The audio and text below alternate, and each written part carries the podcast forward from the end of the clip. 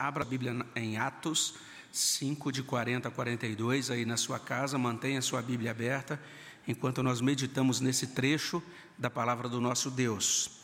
Nós que estamos aqui, vamos ler, ler a uma só voz, Atos capítulo 5, de 40 até 42. Leiamos.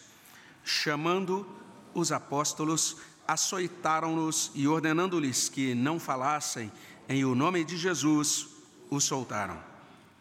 E eles se retiraram do sinédrio, regozijando-se por terem sido considerados dignos de sofrer afrontas por esse nome. E todos os dias, no templo e de casa em casa, não cessavam de ensinar e de pregar Jesus, o Cristo. Vamos orar mais uma vez. Fala, Senhor Deus, aos nossos corações. Agradecemos pela bênção desta manhã. Suplicamos que a tua palavra nos alcance, esteja, ó Deus, falando conosco aqui reunidos presencialmente, com aqueles que estão também acompanhando à distância. Que seja, ó Deus, uma ocasião de edificação, de bênção da tua palavra para a nossa alma.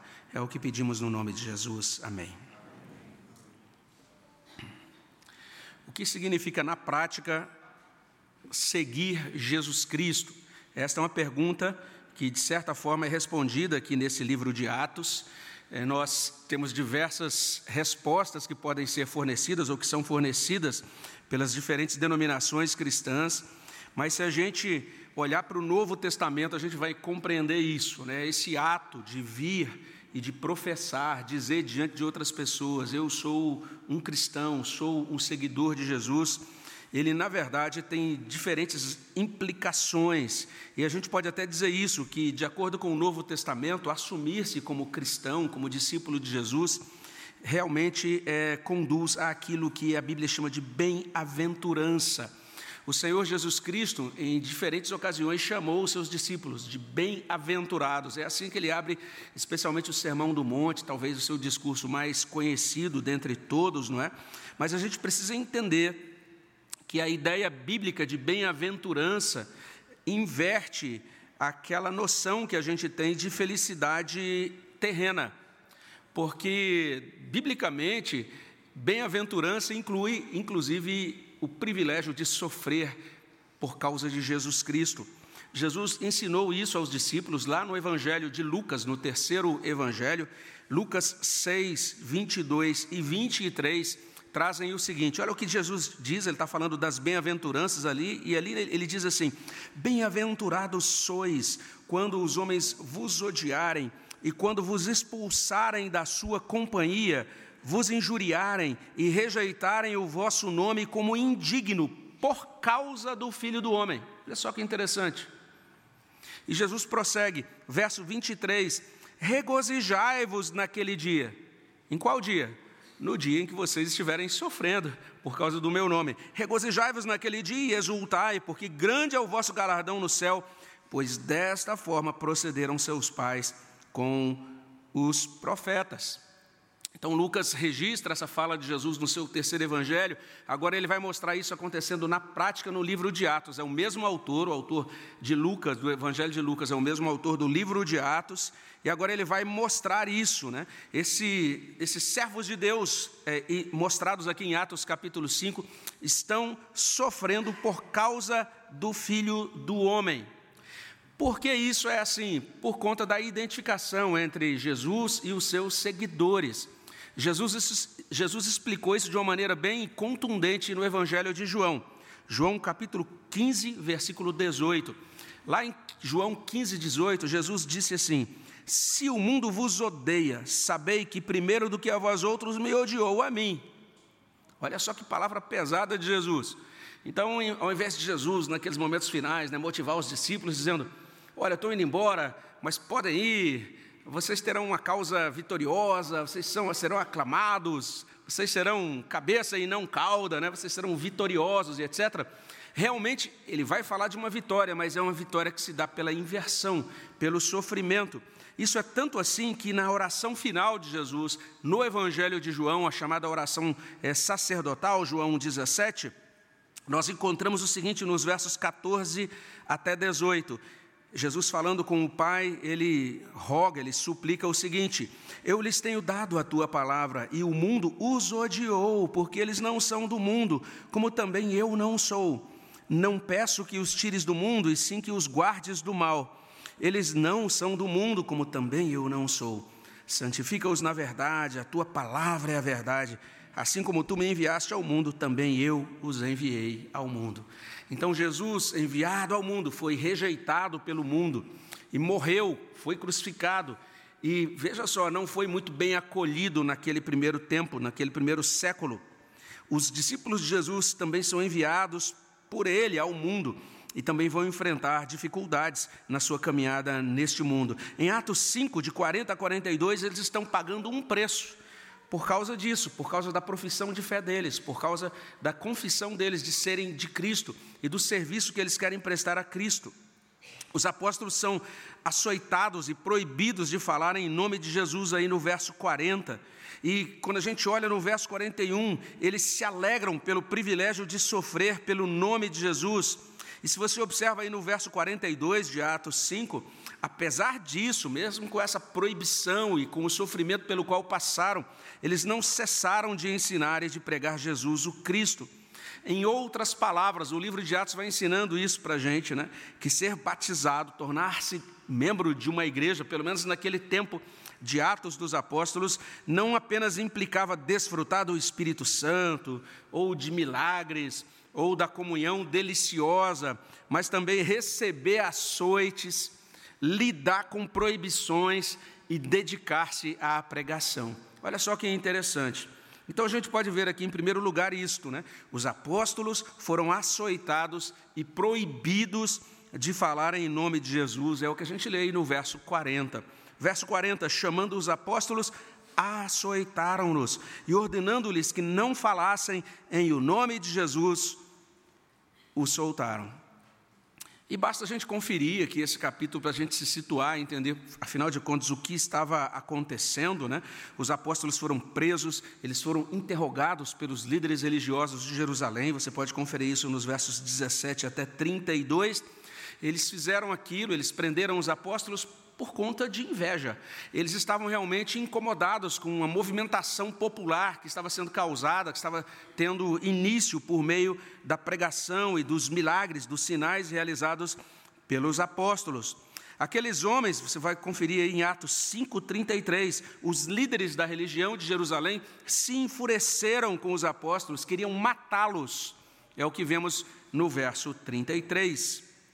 Até que um dos membros do Sinédrio, chamado Gamaliel, a gente meditou isso no sermão passado, se dirigiu ao Sinédrio, né, pediu para os apóstolos saírem, retirou os apóstolos daquele lugar, conversou com o Sinédrio, acalmou, acalmou aquela liderança, apresentou um argumento muito conciliador, você pode conferir isso depois em Atos 5, 34 até 39. E, apesar disso, chegamos aí no verso 40, depois de todos aceitarem a argumentação de Gamaliel, acontece isso registrado aí, os apóstolos são açoitados e são ordenados a não mais falar em nome de Jesus, e só depois disso é que eles são soltos. É, com base na nossa mentalidade de leitores do século 21, quando a gente olha para esse texto de Atos, né, a gente até esperaria isso, que o Sinédrio, depois da argumentação de Gamaliel, né, é, dissesse: Ah, então tá bom, chama os apóstolos aqui, olha, tá tudo ok, vão com Deus. E pronto, simplesmente liberasse os apóstolos. Mas eles liberaram sim os apóstolos, mas não sem antes açoitá-los e proibi-los de falar. Isso está dizendo alguma coisa importante para a gente aqui no livro de Atos. Uma coisa que está sendo colocada para nós aqui, que vai se intensificar ao longo do livro e vai chegar num ponto de ruptura, quando a gente chegar lá, a gente vai entender isso melhor. Mas as altas autoridades judaicas do século I não acolheram Jesus Cristo exaltado como Senhor, como príncipe e salvador, que é aquilo que Pedro prega para eles lá em Atos 5, 30 e 31. Pedro diz: vocês precisam acolher Jesus dessa maneira como esse Senhor exaltado, como príncipe, como salvador. Mas aqueles, aqueles líderes de Israel não acolheram Jesus desta maneira. Ah, uma outra coisa que esta, essa, esse modo de tratamento dos líderes para com os apóstolos sinaliza é que eles não validaram o movimento de Jesus. Esse movimento que estava começando e que tinha como, seu, como líderes os apóstolos. Eles entenderam que aqueles apóstolos, que aquele movimento tinha que ser é, enquadrado e que os apóstolos deviam ser colocados ou mostrados como um exemplo, recebendo castigo. E quem sabe com isso, isso coibiria, né, tornaria mais tímido o movimento, até ajustaria o movimento às instruções dos líderes de Israel. E a gente não pode é, esquecer de que Gamaliel estava entre eles, estava entre esses sinédrio, esses membros do sinédrio. Ou seja, mesmo depois de todas aquelas coisas boas que eu falei sobre Gamaliel na última mensagem, que ele era um líder muito conciliador, muito ponderado, foi inclusive o instrutor, né, o professor do apóstolo Paulo e etc. Mas é, quando a gente olha para esse trecho e quando a gente olha para o restante do livro de Atos, não existe nenhum registro de que Gamaliel tenha se tornado cristão, tenha professado a fé cristã. Pelo contrário, o, melhor aluno dele se tornou o grande perseguidor da igreja naquele momento. Isso vai aparecer aqui mesmo no livro de Atos, capítulo 8, verso 1 e verso 3. O que aqueles líderes de Israel estavam fazendo? Por que eles procederam daquela maneira? Pode parecer esquisito e cruel demais, mas eles estavam simplesmente aplicando a lei mosaica. Deuteronômio 25, de 1 a 3. Olha o que diz Deuteronômio 25, 1 a 3 em havendo contenda entre alguns e vierem a juízo, os juízes os julgarão, justificando ao justo e condenando ao culpado. E se o culpado merecer açoites, o juiz o fará deitar-se e o fará açoitar na sua presença com o número de açoites segundo a sua culpa. Então, só para você entender, naquele momento os apóstolos foram deitados diante do sinédrio, e eles apanharam diante do sinédrio, do sinédrio aplicando o Deuteronômio. Olha o verso 3 de Deuteronômio, capítulo 25. 40 açoites lhe fará dar, não mais, para que porventura, se lhe fizer dar mais do que esses, teu irmão não fique aviltado aos teus olhos. Parece muito estranho a nossa cultura isso, não é? Mas olha, para que o seu irmão não seja, não seja humilhado demais, ele pode levar no máximo 40 açoites. Essa era a instrução de Deuteronômio, capítulo é, 25, de 1 a 3. E Grant Osborne, um estudioso do Novo Testamento, ele diz assim: na realidade, o juiz poderia impor a aplicação de qualquer número de chibatadas, sendo que esse número não poderia é, superar 40. E a gente vai verificando aqui no livro de Atos outras ocasiões em que os servos de Deus levaram chibatadas, foram açoitados também. Depois você pode conferir isso em Atos 16, 37, 22, 19. Você vai ver, é, inclusive, o apóstolo Paulo sendo castigado com, com açoites. E esse servo de Deus, o Grant Osborne, ele diz assim: Não sabemos que tipo de vara era usado, nem qual o número imposto de chibatadas, mas provavelmente tratava-se de uma punição regular com uma vara dotada de três cordões, sem partes metálicas, mas que ainda representava uma punição. Então, não era o flagrum romano. O flagrum romano é aquilo que você já viu, talvez, naquele filme A Última Paixão, né? A Paixão de Cristo, lá do Mel Gibson, que tinha umas pontas metálicas que rasgavam a pele, era um, era um instrumento realmente de flagelação para a morte. No caso aqui, não, não tinha aquelas pontas metálicas, mas era isso, eram três cordões e que realmente produziam um, um estrago. Então isso pode parecer bem estranho para a gente, porque a gente vive numa sociedade é, que não é regulada por uma religião oficial, né? Como é que isso pode ser imposto por líderes religiosos, um castigo público dessa maneira? Mas a gente precisa entender que nessa época de Atos, sob o Império Romano, o sinédrio governava a vida civil e religiosa do povo judeu. Resumindo, os apóstolos foram açoitados e foram proibidos de falar em nome de Jesus. É a primeira coisa que encontramos aqui em Atos 5, a partir desse verso 40. Mas não apenas, não apenas isso, se você olha adiante, você vai perceber, em segundo lugar, que os apóstolos se alegraram pelo privilégio de sofrer pelo nome de Jesus. Olha aí o verso 41. E eles se retiraram do sinédrio, regozijando-se por terem sido considerados dignos de sofrer afrontas por esse nome. Isso é impressionante. E chama atenção esse verbo, regozijando-se. É uma palavra lá no idioma original que tem a ver com muita alegria, uma alegria transbordante, não é? Não é, não é sem razão que a NVI, a nova versão transformadora, trazem. É, eles saíram dali alegres. A nova versão, a nova Almeida atualizada, diz assim: eles saíram dali muito alegres. E na Bíblia Palavra Viva nós lemos, eles saíram dali muito contentes. E a Bíblia a mensagem anota assim: os apóstolos saíram do concílio exultantes. Completa é, doidice, né? Que coisa doida, fora dos parâmetros. Você termina de apanhar, leva talvez aí 40 chibatadas e você sai exultante, sai dali feliz.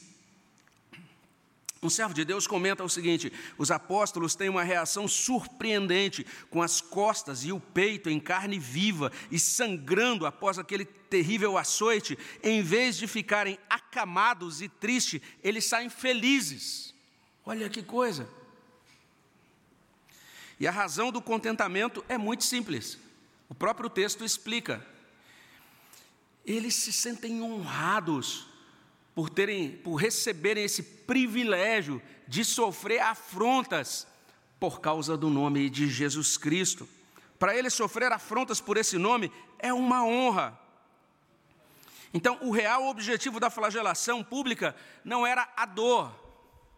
O real objetivo daquele tipo de tratamento dado pelo sinédrio era desonrar publicamente a pessoa e o desempenho dela, para que todo mundo notasse: está vendo como ele errou, está vendo a besteira que ele fez, olha o que ele empreendeu, o que ele implementou, e agora ele está sendo punido publicamente.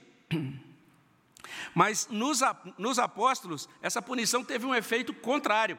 Para eles, aquela punição não era uma vergonha pública, mas era uma honra pública. Eles, diz, eles disseram: Nós fomos considerados dignos.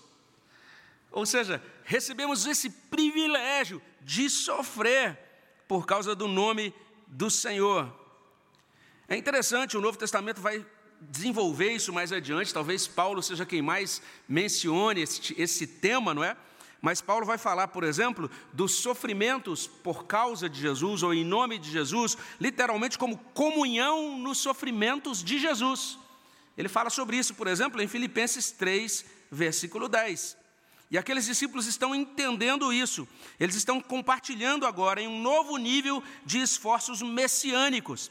Os descrentes podiam sofrer desonra quando eram açoitados, porque o açoite tinha a ver com desobediência a Deus ou transgressão de um princípio da palavra de Deus. Mas os apóstolos estão sendo considerados dignos de sofrer vergonha em nome de Cristo. Que coisa diferente a gente não entende muito bem isso. A gente não entende mesmo.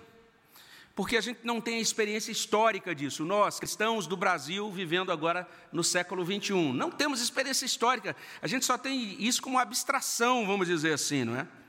No século XVI, os cristãos protestantes foram perseguidos pela Inquisição. E era isso que acontecia. A Inquisição chegava numa casa, pegava uma pessoa e desaparecia com ela. Ou às vezes, dependendo da pessoa, se era uma pessoa de renome ou que tinha uma ascendência, uma liderança é, que se destacava um pouco mais, essa pessoa era morta na praça pública, no local mais visível, vamos dizer assim, da cidade. E naquela época, no século XVI, muita gente buscou refúgio em Genebra, a cidade onde João Calvino era pastor. E não era incomum é por isso que eu estou dizendo, é tão fora da nossa casinha, né, do nosso modo de experiência, daquilo que a gente vivencia, mas não era comum, por exemplo, Calvino estar tá em casa à noite e, de repente, batiam na porta. E quando ele abria, tinha uma pessoa com as vestes ensanguentadas. Normalmente eram viúvas de pastores que tinham sido martirizados naquele dia. E elas então, depois da morte do marido, saíam correndo para Genebra para buscar auxílio. E a esposa de Calvino acolhia. E a igreja, então, em Genebra, ajudava essas pessoas que fugiam da perseguição na França. Exatamente por isso, era muito comum, e é interessante quando a gente lê os sermões de Calvino, Calvino pregar algumas coisas que para a gente parece tão distante, não é? Mas ele, por exemplo, num culto de formatura, ali tinha um monte de pessoas que tinham terminado de fazer o curso de teologia, iam assumir as suas igrejas, suas novas igrejas. E normalmente, se você vai num culto aqui no Seminário Presbiteriano de Campinas, ou no Seminário da Igreja Presbiteriana do Brasil, é um culto de formatura, você tem lá o orador, né, o pregador da noite, normalmente ele vai dizer: Olha, parabéns, agora vocês estão é, são graduados em teologia, serão pastores da Igreja Presbiteriana do Brasil, que Deus os abençoe, que é, derrame graça, e aí de repente, de repente o pregador pode compartilhar alguma dicas ou algum método de crescimento, sobre crescimento de igreja, ou revitalização de igreja, ou plantação de igrejas, enfim, alguma coisa útil que essa pessoa, esses formandos, é, utilizem ou possam utilizar ali na medida em que eles assumirem, é, quando assumirem os seus campos. Mas Calvino era diferente. Ele pregava para aqueles candidatos, aquelas pessoas que iam assumir igrejas, e dizia basicamente isso: preparem-se para serem perseguidos e mortos. Era isso que ele pregava no culto de ordenação.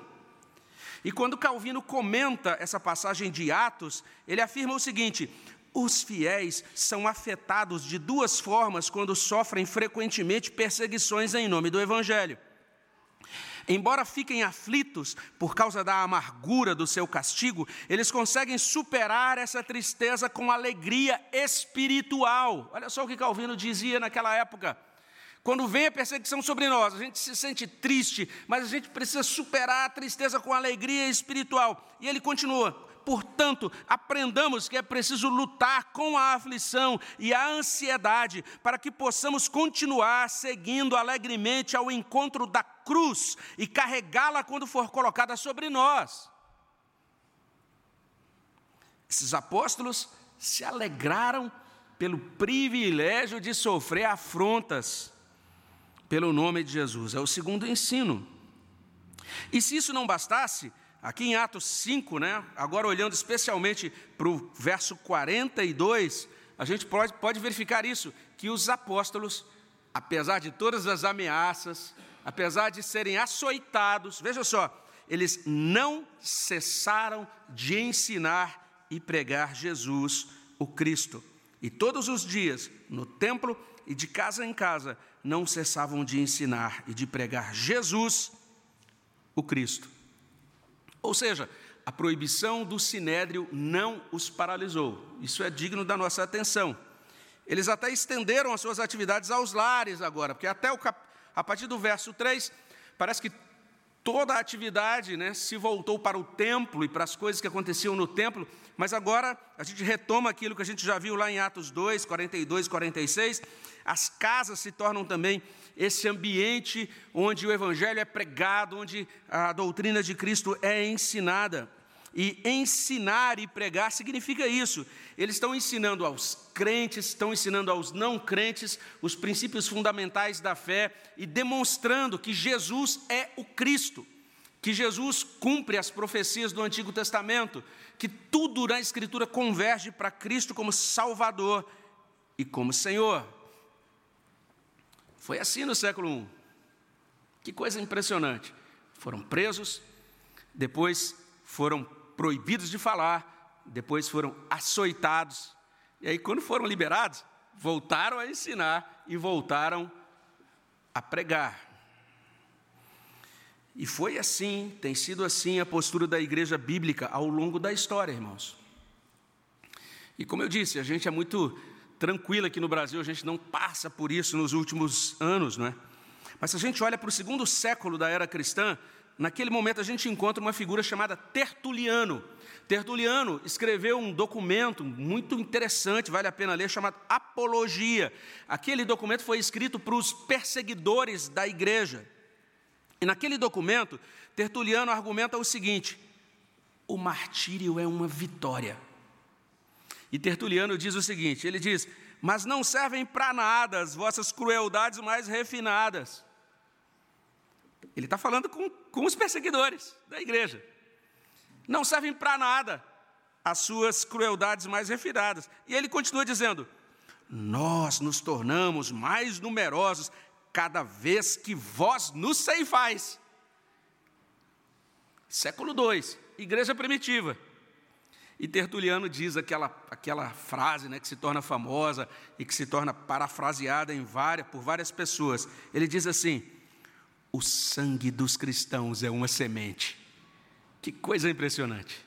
O sangue dos cristãos é uma semente. Quanto mais você derrama, mais, mais vai surgir cristão, mais vai nascer cristão por todo lado. A gente fala, ah, isso foi século II, mas a gente pode dar um grande salto, logicamente um salto grandioso, até a década de 1970 e pensar, por exemplo, na igreja africana. E John Stott ele registra a perseguição no contexto daquela igreja na década de 1970. Ele diz assim: como disse o bispo Festo Kivenger em fevereiro de 1979, no segundo aniversário do martírio do arcebispo Janani Luvum da Uganda, sem sangue a igreja não consegue abençoar. Você viu o que disse esse arcebispo? Esse arcebispo da igreja de Uganda, sem sangue a igreja não consegue abençoar. E daí Stott conclui dizendo o seguinte: a perseguição refina a igreja, mas não a destrói. Se a perseguição levar a igreja à adoração e à oração, ao reconhecimento da soberania de Deus e à solidariedade com Cristo em seus sofrimentos, então, por mais dolorosa que seja, a perseguição pode ser bem-vinda. E por fim, nós temos nosso irmão Justo Gonzalez, é um irmão latino-americano, ele menciona a perseguição entre os crentes da América Latina, falando de coisas bem recentes, já da década de 80 para cá. Aquele irmão diz assim: na América Latina, por um longo período, os protestantes foram perseguidos, supostamente por intermédio de subterfúgios legais. Na Colômbia, vastos territórios foram declarados terras de missão, o que tornava ilegal alguém pregar ali se não fosse a religião oficialmente reconhecida pelo governo. Em muitos outros de nossos países existiram por longo tempo leis que limitavam os direitos civis dos protestantes, leis que tinham a ver com o registro civil, com casamento, com ensino, com educação, com cemitérios e assim por diante. Então é distante da gente mas aqui no Brasil, nós temos cemitérios de protestantes. Se você visita a capital, a cidade de São Paulo, ali na Consolação, no cemitério da Consolação, você tem uma ala que é chamada de Cemitério dos Protestantes. Você encontra cemitério dos protestantes em Rio Claro, você encontra cemitério dos protestantes em Brotas. O, de, o da Consolação em São Paulo é considerado o primeiro cemitério protestante do Brasil. E alguns chegam a dizer, ele é identificado hoje, se você entra no site dele, como o primeiro cemitério ecumênico do Brasil. Como assim ecumênico? Coisa doida essa, não é? Mas é isso. Era, foi o primeiro cemitério onde podiam ser enterradas pessoas que não eram católicas. Porque se você era protestante e você morria, não podia ser enterrado no cemitério da cidade. Era assim que funcionava há algumas décadas atrás no nosso Brasil. Se você era presbiteriano, você não podia casar-se no civil, aqui no nosso país, porque a gente tinha uma religião oficial e somente aquela religião é que permitia a celebração de casamentos. Era por aquela religião que faz, eram feitos os registros civis. E você então nascia, vivia e morria debaixo daquela égide da religião oficial do país. E como protestante, você não tinha espaço e é muito interessante se você olha a história da nossa denominação, até meados do século passado, até a década de 1950. Você não, vai, não vão faltar relatos de igrejas incendiadas, igrejas apedrejadas, pastores apedrejados, crentes perseguidos. Tudo isso acontecendo aqui no nosso país. Mas apesar disso, os, os, esses movimentos, né, movimento protestante, movimento evangélico, prosperaram no Brasil. E com isso foi atualizada essa mensagem de Atos. Os nossos irmãos do século XVI diziam o seguinte: veja só o que eles diziam. A oposição à verdade é como o confronto do vento contra o fogo, que o inflama ainda mais. Então é isso que aconteceu. Foi isso que aconteceu. A obra do Espírito Santo é tão admirável que transmite confiança em Cristo e segurança da vitória por meio dele. Em outras palavras, os apóstolos não cessaram de ensinar e pregar Jesus o Cristo, é o terceiro ensino. Então é isso que vemos aqui nesses versículos. Os apóstolos foram açoitados, foram proibidos de falar em nome de Jesus, eles se alegraram pelo privilégio de sofrer por este nome, não cessaram de ensinar e pregar Jesus, o Cristo, Jesus como aquele que cumpre as expectativas da fé do Antigo Testamento. E a partir daí a gente pode fechar com algumas considerações. Uma primeira consideração é essa. Prestemos atenção no que está sendo ensinado no livro de Atos. De acordo com esse livro de Atos, a fé cristã assume o seu lugar no centro da vida. A fé cristã ocupa o centro da vida humana. É isso que consta em Atos dos Apóstolos. Esses discípulos são alcançados, o Espírito Santo é derramado sobre eles, e você percebe toda a vida deles sendo modificada, porque agora Deus veio para o centro da vida daquele povo, daqueles irmãos. A fé cristã, de acordo com Atos, não é uma fé que fica lá escondidinha, na periferia da nossa vida. Ela realmente ocupa o coração, e a partir do coração a existência inteira. A fé cristã abarca tudo aquilo que existe, as coisas espirituais e também as coisas materiais. Olha aí, confere o que consta em Atos, desde o capítulo 1 até esse capítulo 5. A vida inteira, eles estão consagrando tudo o que são e tudo o que têm agora a Deus. A fé em Deus está no centro da vida deles, é o que a gente vai aprendendo aqui nesse livro de Atos. Essa fé em Deus, de acordo com Atos, é uma crença viva, é uma crença que perpassa a nossa história desde aqui até a eternidade. Então, a partir desse momento em que somos alcançados por essa fé, tudo muda. Essa fé relativiza algumas coisas que nós considerávamos absolutas. Então a gente considerava absolutas algumas coisas. Por exemplo, o nosso nome, o nosso reino, a nossa vontade. Era isso que a gente considerava absolutos antes de crermos em Jesus Cristo, antes de sermos alcançados pelo amor de Jesus Cristo. Então, a fé agora torna essas coisas que antes eram absolutas relativas. E torna coisas que antes eram relativas absolutas. O que é que se torna absoluto? Ora, a santidade do nome de Deus o reino de Deus, a vontade de Deus. Então, o nosso bem-estar, nossos projetos, nossos desejos são colocados no devido lugar. E um servo de Deus que viveu na Idade Média, chamado Bernardo de Claraval, ele disse assim: Não permitam que eu tenha tamanha miséria, pois dar a mim o que desejo, dar a mim o que o meu coração almeja, é um dos mais terríveis julgamentos do mundo. Entendeu o que faz a fé cristã? Então, antes você vivia o norteado pelo seu próprio ego. Agora você diz: não, agora é Deus que está no centro. É uma fé radical que demanda tudo. A gente, inclusive, canta um cântico que diz: que sejas meu universo. Não quero dar-te só uma parte dos meus anos, te quero dono do meu tempo e dos meus planos. Que sejas meu universo. Não quero a minha vontade, quero agradar-te. E cada sonho que há em mim, quero entregar-te. Essa é a fé em Deus, conforme a Escritura. Então, se você ainda está vivendo é, nesta ilusão né, de que sua fé em Cristo é algo só para o domingo de manhã, é só para o domingo à noite, e durante a semana você vive como quer. Você ainda não entendeu a fé que é abraçada por esse povo que é mostrado no livro de Atos. Além disso, uma segunda aplicação possível é essa: é que essa fé que coloca Deus no centro de tudo, estabelece Cristo no centro de tudo. Ou seja, onde a fé é teocêntrica, ela é cristocêntrica. Porque você vai perceber o tempo todo, verso 40, que não falassem o nome de Jesus. Verso 41, considerados dignos de sofrer afrontas por esse nome. Verso 42, não cessavam de ensinar e de pregar Jesus, o Cristo. olha só, Jesus é citado nos três versículos. Jesus agora é o centro de todas as coisas para essas pessoas.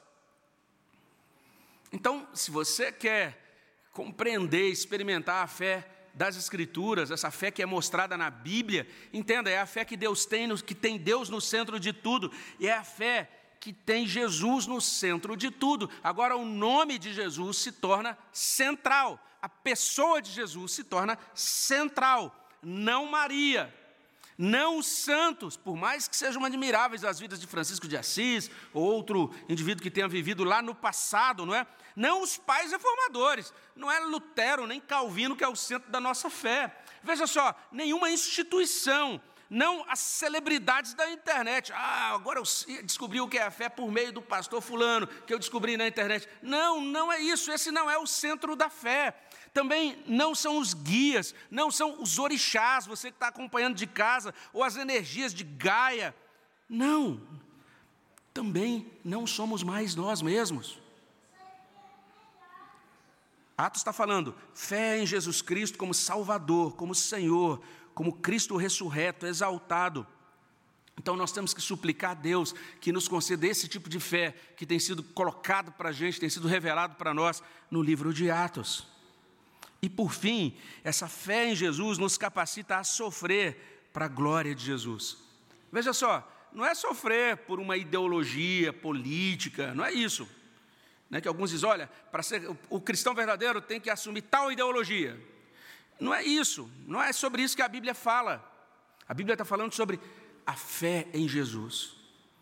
A igreja sempre vai ter que levantar para dizer: nós não ouviremos os homens quando estes quiserem impedir que nós preguemos Jesus Cristo. Essa igreja estava sendo proibida de pregar Jesus Cristo. Então eles disseram: nós vamos pregá-lo. E nós vamos pagar o preço por isso. Esses apóstolos não estão criando uma igreja, não, não estão fundando um ministério. Eles não estão dizendo, ah, agora eu vou fundar o meu ministério e eu quero agora obter vantagens ou notoriedade nesse ministério. Não, eles estão, na verdade, abrindo mão de diversos, diversos confortos, estão se dispondo a servir ao Senhor com alegria a despeito do sofrimento. Então, esse testemunho deles está sendo cristocêntrico e muito corajoso. Vocês são proibidos de falar em nome de Jesus. E agora, para mostrar que é assim, vocês vão apanhar diante de todo o povo.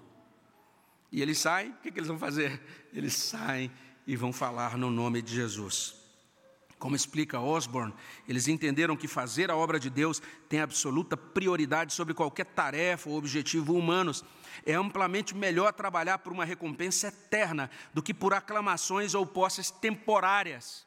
É melhor trabalhar por uma recompensa eterna. Esse foi o entendimento daqueles primeiros cristãos.